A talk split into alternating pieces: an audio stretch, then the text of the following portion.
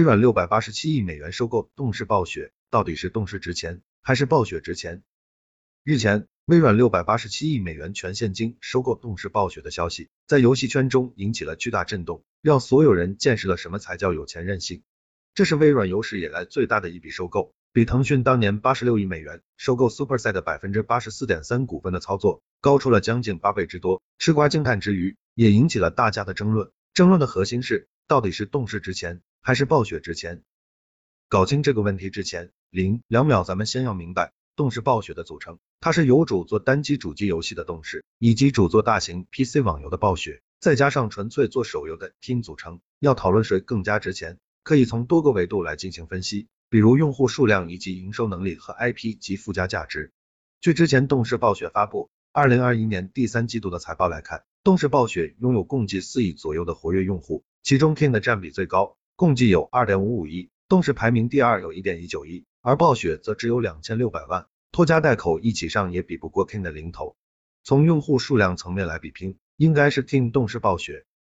King 的用户主要来自于旗下游戏糖果缤纷乐，这虽然只是一款大家都不太看得上的手机三消游戏，但是它的赚钱能力却非常可怕。在动视暴雪公布二零二一年第三季度的财报营收中，它靠着用户数量的优势，带来了六点五二亿美元的净收入。比暴雪的四点七八亿美元以及动视的六点四一亿美元都要高。从赚钱能力上来看，也是 King 动视暴雪。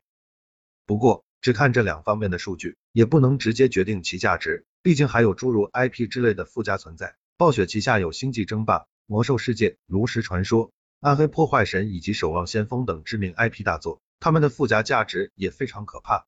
其中，星际争霸是目前最好的 AI 测试工具，它的意义不仅限于游戏层面。而是作用于多个领域，如汽车领域、手机科技领域，甚至传统制造业等，都能带来十分庞大的收益。谷歌、Facebook、微软等大厂也都把星际争霸作为 AI 研究的试验田。